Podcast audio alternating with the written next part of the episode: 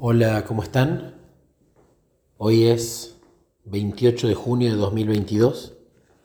Quiero contar un testimonio que acaba de, suceder. Una confirmación, una respuesta, un mimo de, de Jesús.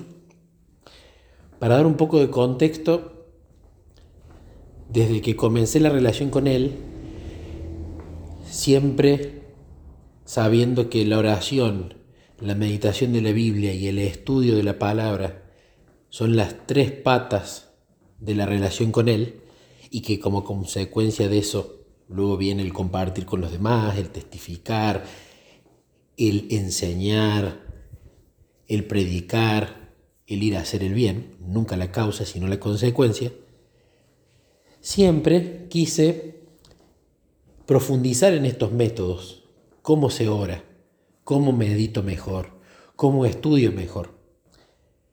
Y siempre estuve en la búsqueda de un método devocional definitivo. Si bien a Dios no nos va a alcanzar toda la eternidad para conocerlo, la idea es que día a día, de poco a poco, vayamos conociendo un granito más de arena, para hacer una analogía.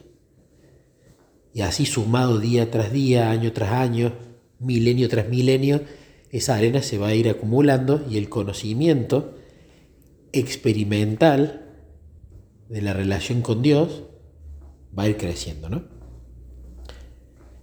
Entonces, desde siempre, cuando la relación se estancaba o entendía que no estaba viviéndolo como el primer amor, siempre le decía a Jesús, ¿qué está pasando? Que de repente no me gusta tanto orar como antes, o no me gusta tanto meditar las escrituras, o reemplazo la oración y la meditación y el estudio por lectura de libros, siempre cuando la relación no permanecía en el primer amor, la herramienta que utilizaba y que utilizo es sincerarme con él y él mostraba el problema, que nunca es él, sino está en nosotros. Y entonces, al con el pasar del tiempo, estudiando la vida de héroes de la fe, estudiando la vida de los personajes de la Biblia, queriendo ver qué le funcionaba a esas personas, pero por sobre todas las cosas, qué estaba escrito en la palabra y en el espíritu de profecía sobre eso, es que de pronto se fue desarrollando este método devocional último que le digo, porque se cerró el círculo. Seguramente siempre va a haber cosas para mejorar, para pulir, pero en mi entender eh, pude llegar a un método que me permitiera orar mucho tiempo, meditar mucho tiempo, poder mezclar la meditación y la oración, poder cubrir la Biblia en su amplio espectro desde Génesis hasta Apocalipsis, poder focalizarme en el tiempo y en la calidad, no en la cantidad de lo que leo, poder escudriñar versículo a versículo, leyéndoselo a Jesús, que Él me hable a través de esos versículos, encontrar gemas y joyas dentro de cada versículo o párrafo o subtítulo que voy leyendo, y así entender cuando me enseña, cuando me muestra un pecado, cuando me da una idea, un consejo, una promesa, una persona por la cual interceder. Y además incorporando el espíritu de profecía tan importante en nuestros días, en paralelo a la Biblia y a su vez en orden cronológico, para poder comprender los hechos que están en las escrituras en el orden en el cual sucedieron, leyendo en paralelo la Biblia y el espíritu de profecía. La cuestión es que ese método de un cierre, comencé a practicarlo e hizo una diferencia abismal en mi vida espiritual en cuanto a los siguientes parámetros. El disfrute en la oración y en la meditación y en la lectura. La profundización con el estudio. Que el tiempo se pase volando. Que sea siempre un disfrute. Que sea un diálogo porque yo le leo a Jesús y Él se comunica conmigo a través de las escrituras y poder complementar con el espíritu de profecía y aprender muchísimo. Hace poco, para el Día del Anciano, me tocaba predicar en la iglesia del centro. La cuestión es que yo ya tenía un tema listo, un tema que ya lo había dado, que era sobre la redención del tiempo, que fue de gran bendición para mí y para algunas de las personas que lo escucharon. Entonces, ya tenía pensado dar ese tema en la iglesia del centro. Pero en mi corazón, y sabemos que el corazón es engañoso, y sabemos que muchas veces nuestros deseos, nuestros caminos, nuestros tiempos y nuestros pensamientos no son los mismos que los de Dios, pero en mi corazón estaba el deseo de armar una predicación que explicara el método, que explicara paso a paso y únicamente con textos de la Biblia y el espíritu de profecía, todo este método devocional que Jesús armó para que yo pueda disfrutar de la relación con Él y cubra todo el amplio aspecto de la palabra y las patas de la mesa o de la silla de la relación con Él. Pero claro, quería tener su confirmación. Estaban mis ganas, pero quería saber si era su voluntad. Entonces le pedí que, que me lo confirme. Usualmente, cuando Jesús me pide que prepare una predicación, en la semana o en ese, ese tiempo antes de, de tener que predicar, aparece un texto, usualmente del espíritu de profecía, que es una flecha al alma.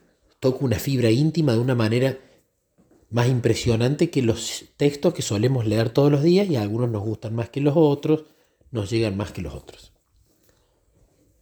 Y ese texto no aparecía, no pasaba. Entonces entendí, bueno, doy la predicación de la redención del tiempo y listo. Llega la semana, el lunes, previo a eh, tener que predicar, y estaba en mi charla con Jesús diciéndole, Jesús, si vos querés que yo prepare esa predicación, ya estamos al lunes, va a tener que ser con tiempo. Pero hasta ahora has guardado silencio y yo por ahora voy a dar la de la redención del tiempo. Si vos querés que yo dé otra, adelante. En particular, si querés que dé la del método devocional, espero confirmación. Ese mismo día me escribe una querida amiga pidiéndome que por favor la ayude con su relación con Jesús y que le dé una manera, los pasos que yo uso para relacionarme con Él, que le explique paso a paso cómo lo hago para que ella lo pueda hacer. Primera confirmación. Las palabras que ella usó eran muy similares a las que yo había hablado con Jesús y a lo que yo pienso del método. Segunda confirmación, ese mismo día me escribe un, querido amigo y él ya había escuchado la predicación de la redención del tiempo y me había pedido que yo la dé a, a unos jóvenes y me escribía preguntándome si no podía preparar una predicación sobre cómo relacionarme con Jesús, sobre cómo es el método, sobre cómo es la manera paso a paso, de forma práctica. Segunda confirmación.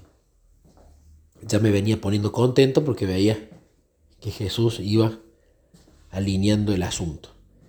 Y la tercera confirmación fue justamente el texto disparador. Fue un texto que leí, que tocó mi corazón y dije, esto está 100% relacionado con el tema de la predicación, así que la voy a preparar. La preparé a la predicación y la di. Fue gran bendición. Fue la predicación que más me gustó dar. Fue la predicación que más práctica fue. Y fue la predicación que más fe tengo de que si los hermanos toman algo de allí y lo ponen en práctica, realmente va a ser una diferencia en su vida espiritual. Lo más lindo de todo es que esta semana, justamente aplicando el método devocional,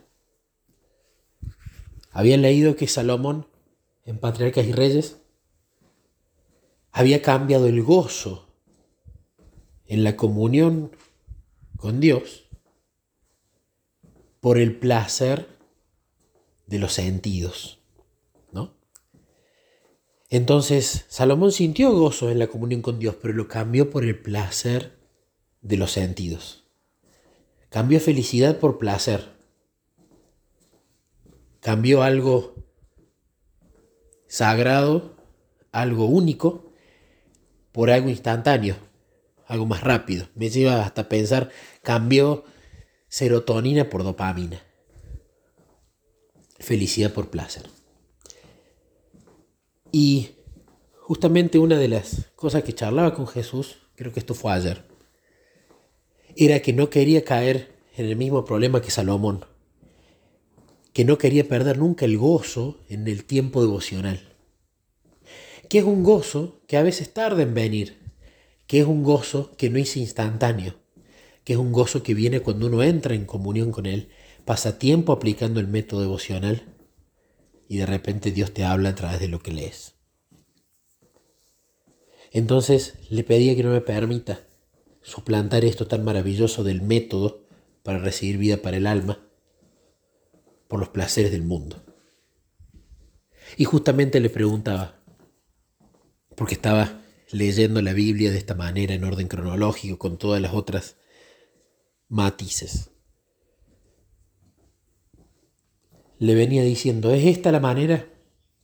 ¿Es este tu plan para que yo pase tiempo con vos? ¿Está esto diseñado en tus escrituras y en el espíritu de profecía para que justamente podamos leer siempre una y otra vez la Biblia, encontrar joyas nuevas, disfrutar, hablarte y que vos me hables? y que realmente allí se produzca la transformación a medida que pasamos ese tiempo. Y le pedí que me confirme esto, si esta forma de leerla en orden cronológico era lo que él quería. Porque yo tenía la convicción de que sí, pero quería saber qué quería él. Y hoy justamente respondió. Hoy una hermana me escribe y me manda un libro que lo estuve buscando. Estuve buscando algo así, por así decirlo, durante meses sin encontrar nada. Cuando estuve con Jesús desarrollando este método devocional, estuve buscando alguna armonía de los evangelios porque hay demasiadas, donde no solamente sea correcto, sino que también estén los distintos libros del espíritu de profecía en paralelo con estos evangelios armonizados.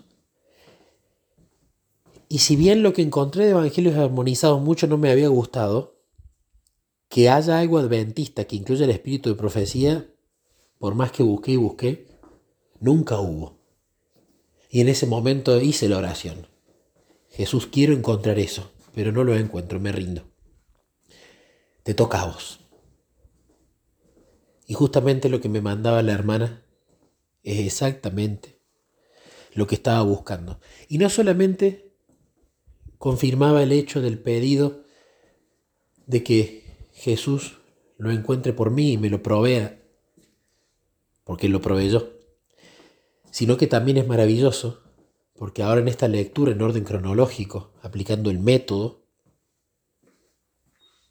es que Estoy ya en Profetas y Reyes y estoy a cierta distancia de tener que comenzar el Nuevo Testamento y así los evangelios armonizados y en paralelo con el deseo de toda la gente, palabras de vida del gran maestro y el discurso maestro de Jesucristo. Y justamente viene en el tiempo que tenía que venir. Pero lo particular es que, ¿por qué no vino antes? ¿O por qué no vino después? No vino antes porque antes no lo necesitaba. Y Jesús no lo iba a proveer hasta que yo no empezara a practicar el método.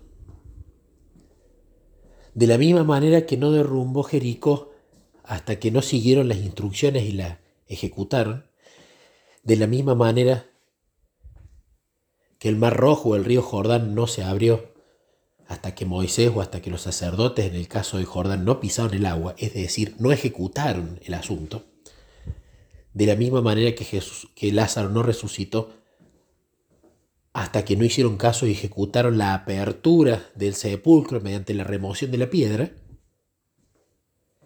es que Él no iba a proveer este libro hasta que yo no viva y ejecute el método devocional que Él estaba diseñando y por el que yo estaba orando.